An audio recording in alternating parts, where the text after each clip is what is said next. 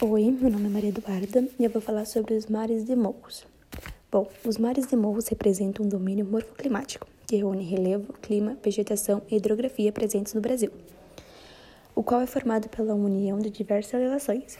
O nome está associado a um grande conjunto de morros arredondados formado pelo intenso processo de erosão. Dessa maneira, o termo mar está relacionado com a semelhança dos morros e das ondas do mar. No país, os mares de morros são localizados na faixa litorânea, abrangendo as regiões do Nordeste, Sudeste e Sul do país.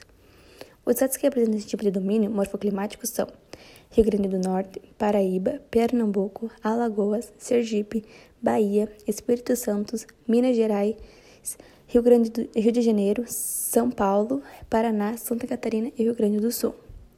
Fazem parte dos mares de morro a Serra do Mar, Serra da Mantiqueira, Serra da Diamantina, Serra do Espinhaço ou Serra Geral, Serra da Canastra, Serra do Capoeiró, dentre outros.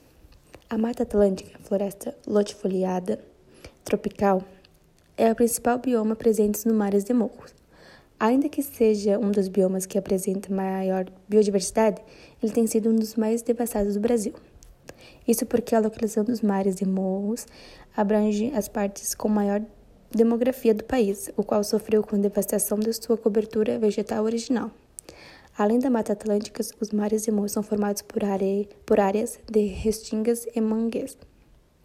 As regiões dos mares e morros apresentam um clima quente e úmido, e dependendo da localidade pode ser tropical, úmido tropical de altitude ou tropical litorâneo.